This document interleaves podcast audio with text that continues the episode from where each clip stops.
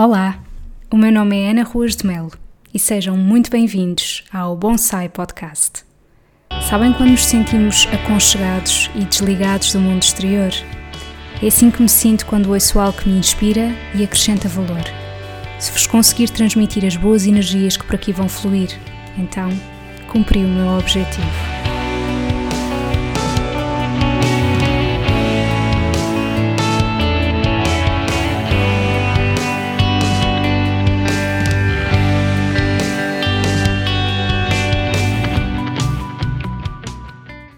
Olá, muito bem-vindos ao episódio 16 do Bonsai Podcast. Eu já tinha gravado este episódio, mas resolvi pegar nele e voltar a fazer a sua introdução porque, entretanto, o mundo mudou muito. Eu gravei este episódio antes desta pandemia do Covid-19, mas achei que deveria manter exatamente o mesmo tema, fazendo só aqui este acrescente na introdução, porque eu acho que a redução do consumo de produtos de origem animal é um tema pertinente nesta fase.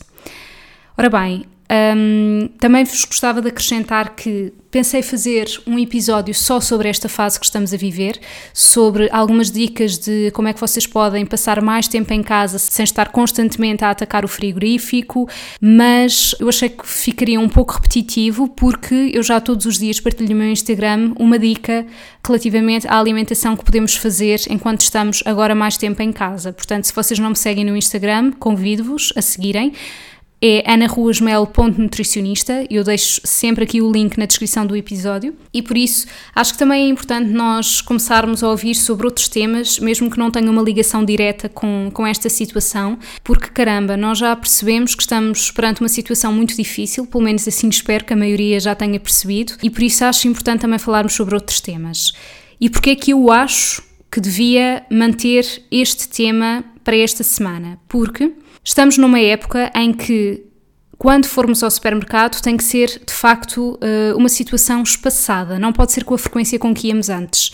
Se vocês já foram ao supermercado nesta fase, já se aperceberam que existe um limite de, de X pessoas a estarem dentro do supermercado e, portanto, existem muito mais filas. Tem que existir um maior racionamento eh, daquilo que nós compramos.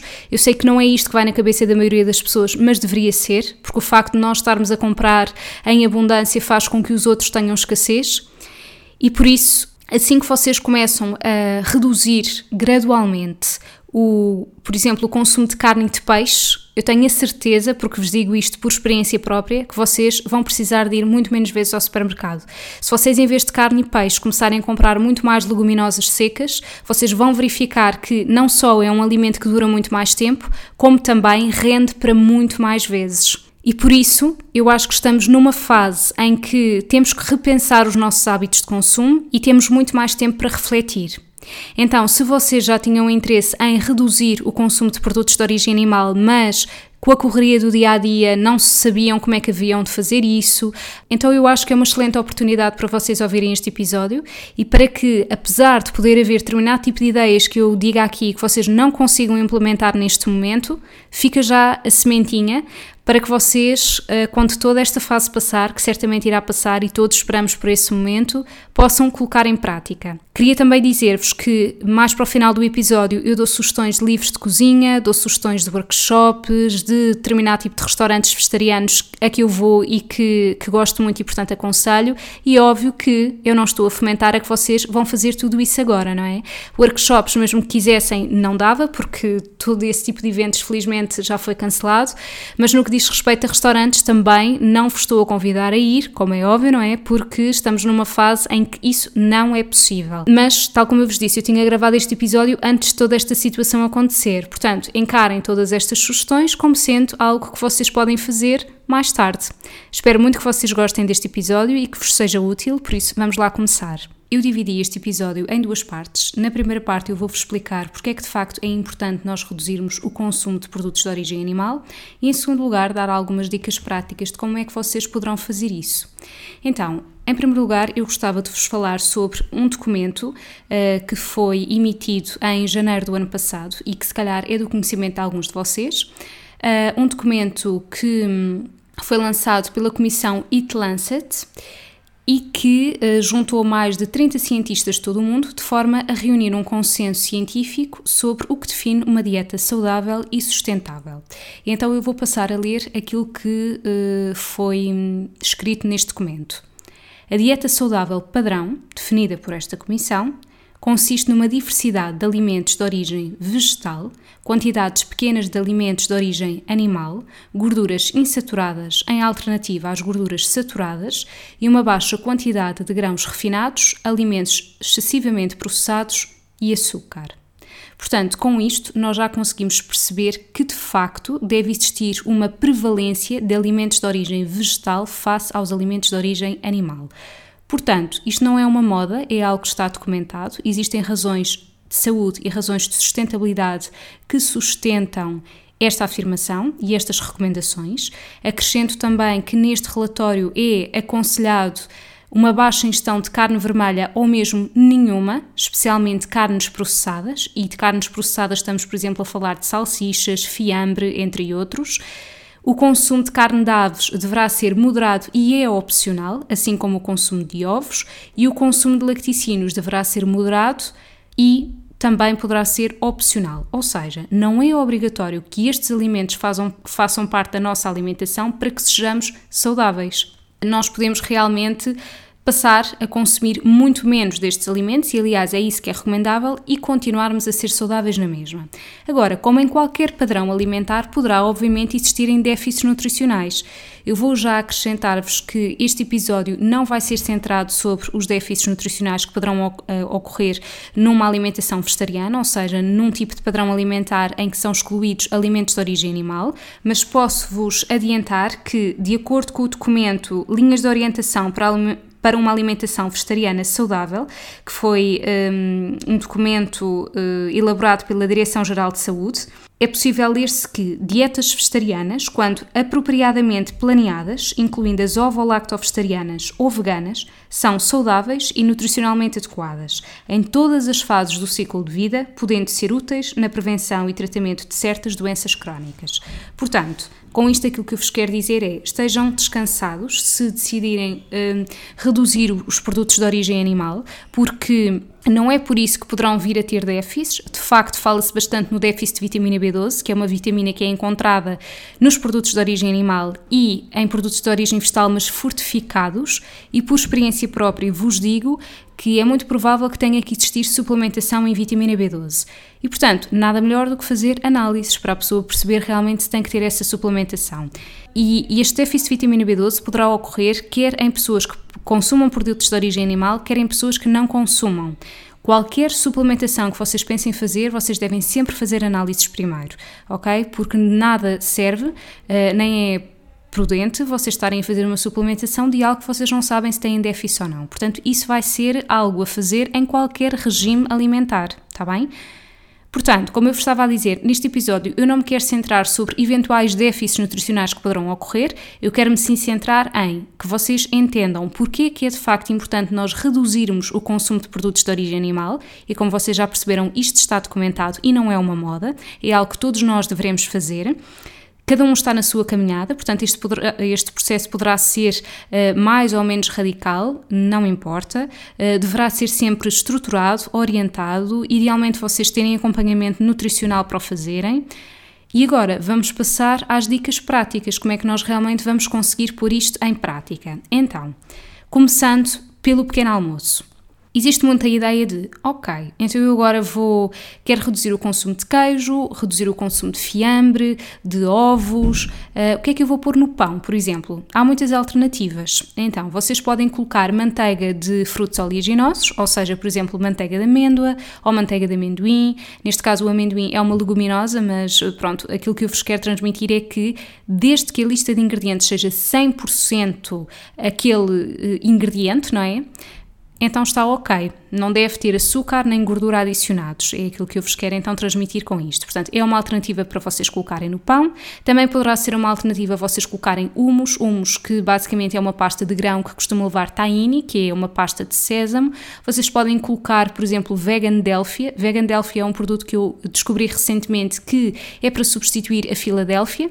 Muita atenção a todo o tipo de queijos vegan, portanto, queijos que tentam ser uma substituição daqueles que são de origem animal, porque muitos deles têm muitos ingredientes, são, eh, são bastante processados, mas este Vegan Delphia é uma opção nutricionalmente equilibrada. Vocês também poderão colocar abacate ou vocês podem simplesmente continuar a colocar queijo ou ovos, mas em vez de o fazerem todos os dias, vocês fazem, por exemplo, duas vezes por semana. Podem também colocar eh, compota sem adição de açúcar e juntam sementes de cânhamo, mas sementes de cânhamo também são bastante ricas em proteína, portanto, existe uma enorme possibilidade. Reparem que eu não disse aqui fiambre. O fiambre é de facto uma das coisas que eu acho que todos nós deveríamos excluir. Quando nós vamos comprar fiambre, e se vocês passarem a ficar atentos e lerem a lista de ingredientes, vocês vão perceber que estão de facto perante uma carne processada, porque aquilo não é apenas carne, aquilo é carne juntamente com outros aditivos, muitas das vezes tem açúcar. O açúcar vem lá descrito na palavra dextrose, tudo o que acaba em ose é açúcar e por isso, mesmo que seja, ah, mas é fiambre de Peru, não interessa. É um produto processado na mesma, não tem qualquer vantagem do ponto de vista nutricional, portanto, eu diria que se vocês realmente querem começar muito gradualmente a reduzir os produtos de origem animal, comecem por retirar, retirar o fiambre e não voltem a colocar essa opção no pão, porque existem muitas outras igualmente saborosas e, na minha opinião, até mais saborosas. Outras alternativas de pequeno almoço, vocês podem fazer papas de aveia, papas de aveia que poderão ser feitas com bebida vegetal ou com água. Muita atenção que as bebidas vegetais não devem ter açúcar adicionado. A bebida vegetal mais parecida com o leite do ponto de vista proteico é a bebida de soja. E depois temos uh, todas as outras, que o teor de proteína é bastante mais baixo, mas cujo sabor poderá ser mais do vosso agrado. E aquilo que é o critério mais importante é de facto vocês escolherem uma bebida vegetal sem açúcar adicionado. No que diz respeito ao teor de proteína, isso depois vai depender do resto do vosso dia para conseguirmos perceber se estão a ingerir proteína em quantidade suficiente, mas digo-vos também honestamente que esse costuma ser o menor dos problemas quando estamos a falar em qualquer padrão alimentar, tá bem? Proteína é aquilo que raramente nos falta. Portanto, vocês podem fazer essas papas de aveia em que juntam fruta, podem comer iogurte com com flocos de aveia ou flocos de trigo sarraceno ou sementes e com fruta.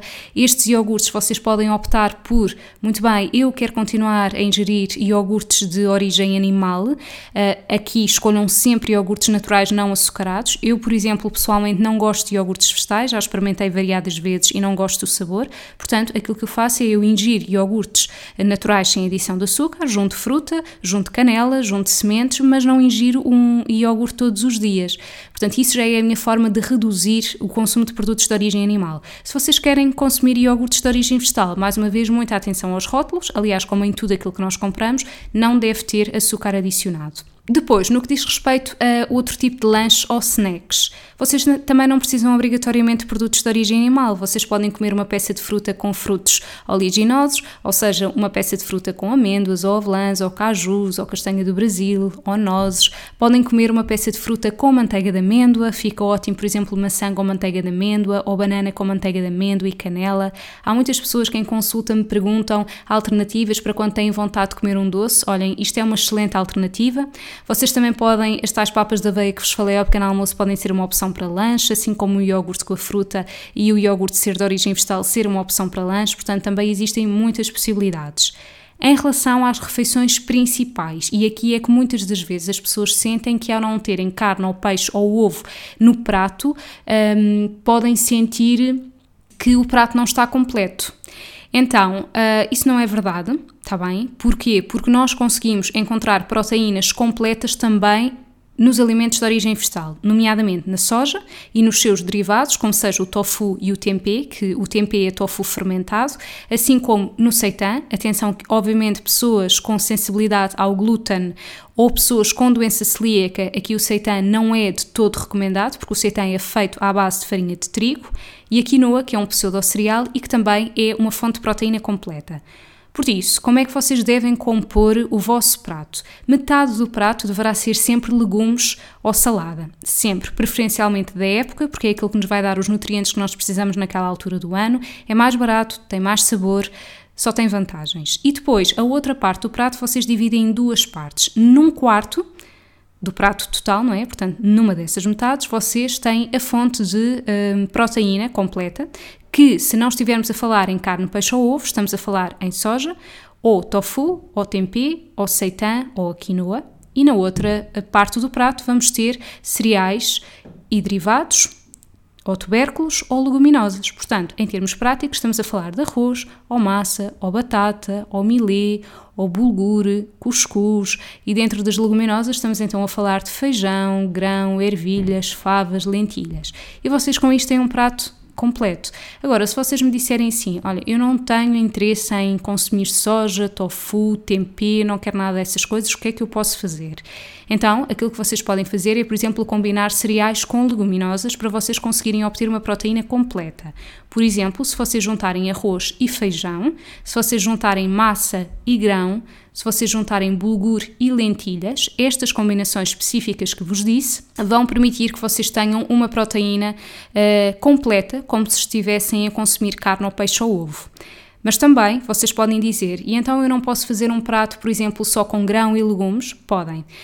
Se me perguntarem se esse prato vai ter uma proteína completa, equivalente a estarem a comer carne ou peixe ou ovo, não, não vai, porque apesar das leguminosas conterem proteína, não vão ter uma proteína completa. Mas isso não tem problema algum. Nos adultos, aquilo que sabe é que nós não precisamos de em todas as refeições consumir proteína completa, desde que ao longo do dia nós tenhamos uma alimentação suficientemente variada, equilibrada e completa, no final do dia nós conseguimos organizar todos estes aminoácidos, que são os constituintes da proteína, e conseguir obter proteína completa. Portanto, não se preocupem com a questão da proteína, vocês vão conseguir fazer certamente pratos uh, nutricionalmente equilibrados, ou mesmo que um ou outro não seja, aquilo que vai importar é no final do dia. Um, eu diria que mais preocupante é vocês fazerem um prato que não tenha legumes ou salada honestamente, é mais interessante nutricionalmente vocês fazerem um prato só com grão e legumes do que fazerem só um bife uh, de vaca uh, com arroz branco. Uh, porque o outro prato com caril, caril porque eu estava a lembrar-me que aqui o grão com os legumes fica bem num caril, não é? Com leite de coco, fica ótimo. Uh, vocês vão ter muito mais fibra, vocês vão estar a consumir predominantemente uh, produtos de origem vegetal, não é? Que ao fim e ao cabo é isto que é defendido atualmente. E portanto, a questão do ser nutricionalmente equilibrado ou completo, eu, eu gostava que vocês retirassem um pouco a ideia de que porque não tem carne, peixe ou ovo não vai ser completo. Isso não é de todo verdade, está bem? Por isso, como vocês podem ver, nos pratos principais vocês também conseguem ter opções. Claro que nós aqui podemos estar todos em estadios de mudança muito diferentes e pode haver pessoas cujas estas opções que eu vos disse sejam muito difíceis de alcançar por vários motivos.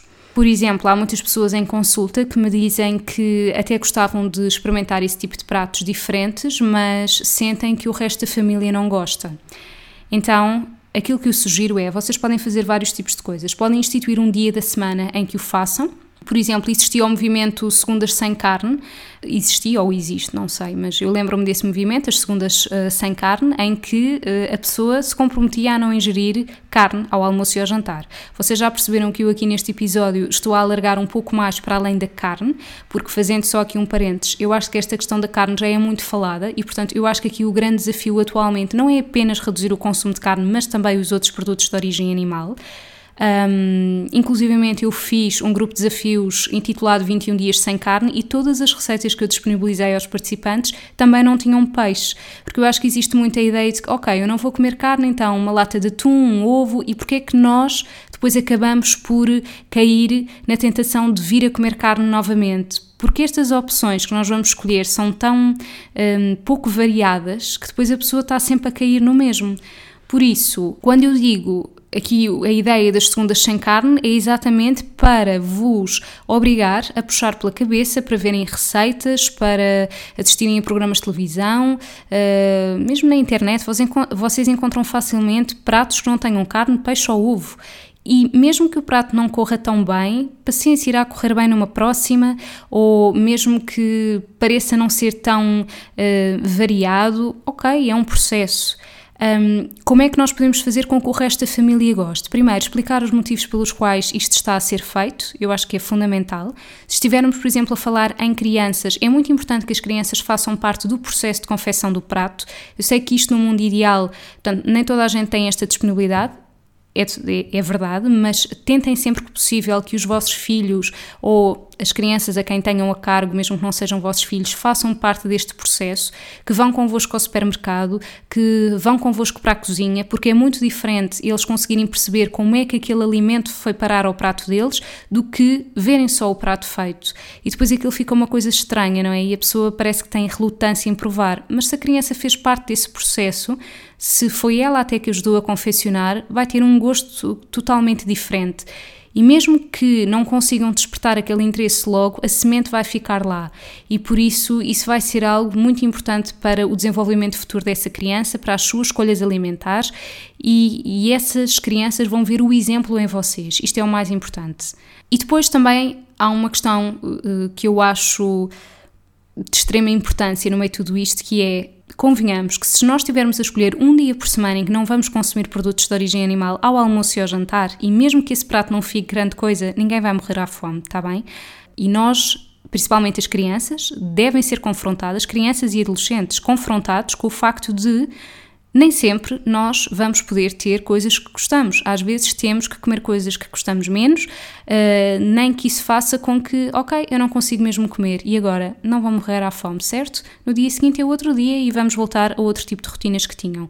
Mas não desistam. O que é que eu também acho muito importante é, mais do que vocês comprarem livros de receitas, é vocês irem a workshops. Não tem nada a ver, tá bem? Porque um livro de receitas um, ok, dá-vos a ideia, dá-vos a inspiração, diz-vos os passos a seguir, mas não é a mesma coisa do que vocês porem as mãos na massa.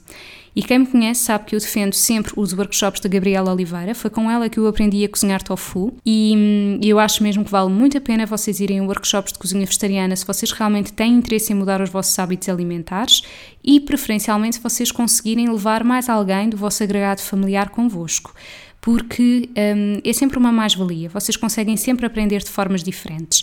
A Gabriela Oliveira abriu recentemente um espaço que se chama Academia Vegan, em Belém, Restelo, e é um espaço em que ela dá workshops com imensa frequência e eu aconselho muitíssimo. Aconselho também livros de cozinha vegetariana dela, que são Cozinha Vegetariana, coleção Cozinha Vegetariana, uh, da Vânia Ribeiro, autora do site Made by Choices. Uh, ela tem dois livros, As 5 Cores da Cozinha Saudável e O Menu da Semana. Eu, inclusivamente, já falei nestes livros no episódio 6 sobre os meus livros de cozinha favoritos.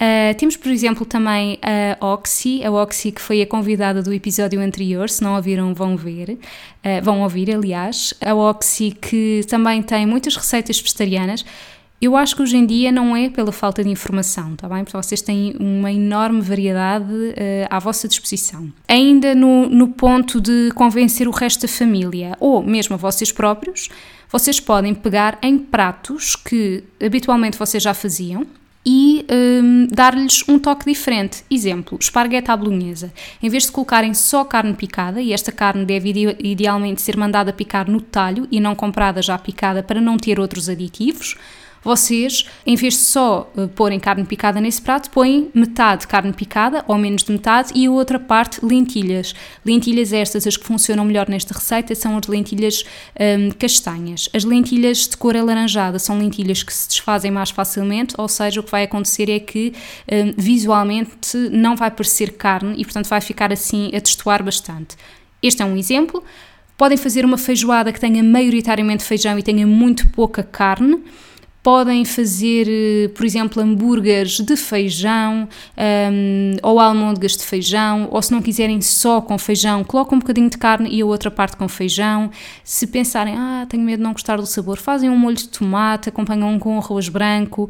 Portanto, podem começar a introduzir assim lentamente as leguminosas juntamente com a carne a carne ou o peixe. Eu lembrei-me aqui da carne porque mais facilmente me lembrei deste tipo de pratos mais uh, tradicionais.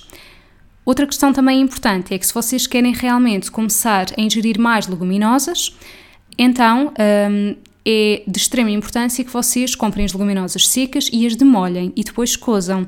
Isto porque se vocês começarem a comer mais leguminosas e tenderem a, comer, a comprar sempre leguminosas em frasco ou enlatadas, o que vai acontecer é que é muito provável que sintam a digestão mais difícil e vão ter mais gases.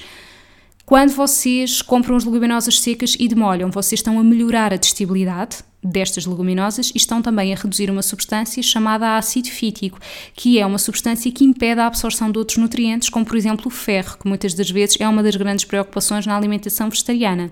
E por isso é sempre muito uh, melhor vocês comprarem as leguminosas secas, demolham. Nessa demolha vocês podem colocar alga kombu, não é obrigatório. Eu, por exemplo, não costumo colocar, mas para pessoas que sentem a digestão ainda difícil podem colocar a alga kombu e depois cozem.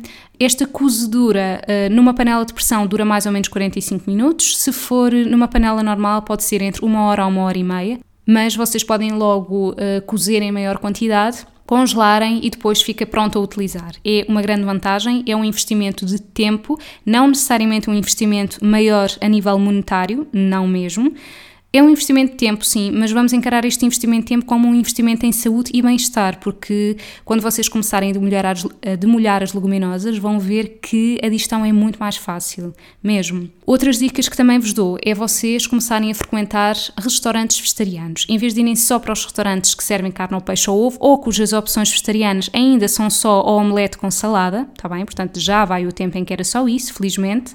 Felizmente, porque eu acho que nós temos que estar despertos para outros sabores, está bem?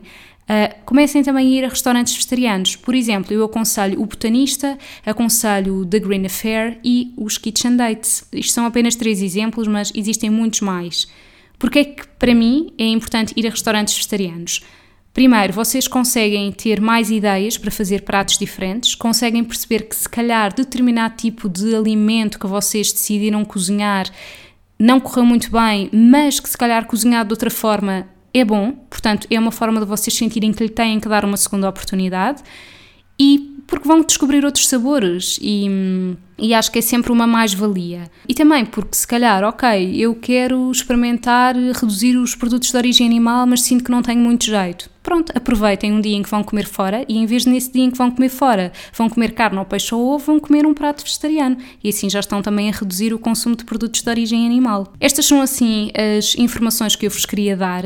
Penso que já vos consegui dar aqui algumas dicas que espero que sejam práticas e úteis. Espero também que vocês tenham gostado deste episódio, que vos possa servir de inspiração, que entendam que eu não sou nada fundamentalista e que aceito e respeito que todos nós estejamos em caminhos diferentes e que é ok se alguém ainda não se sentir disponível para mudar tudo isto, mas aquilo que eu queria essencialmente com este episódio é conseguir despertar-vos para que realmente a redução do consumo de produtos de origem animal não é uma moda, é algo que é necessário, é algo que todos nós vamos ter que fazer.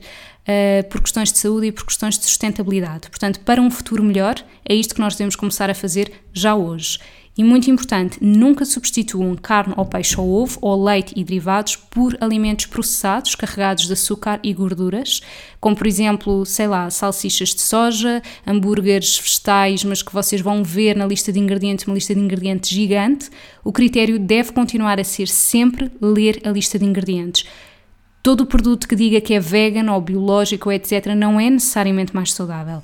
Aquilo que temos que defender no meio de tudo isto é o consumo de produtos o mais uh, naturais possíveis, que não sejam processados, e é essa a verdadeira base de uma alimentação mais equilibrada, também tá Não é por, eh, por ser um hambúrguer um, ehm, que diz que é vegan, mas é um alimento processado na mesma, senão aí não vai fazer diferença alguma, tá bem? Vai ser uma, uma opção saudável. Espero então que tenham gostado do episódio. Vemo-nos no próximo. Um beijinho e muito obrigada por estarem desse lado.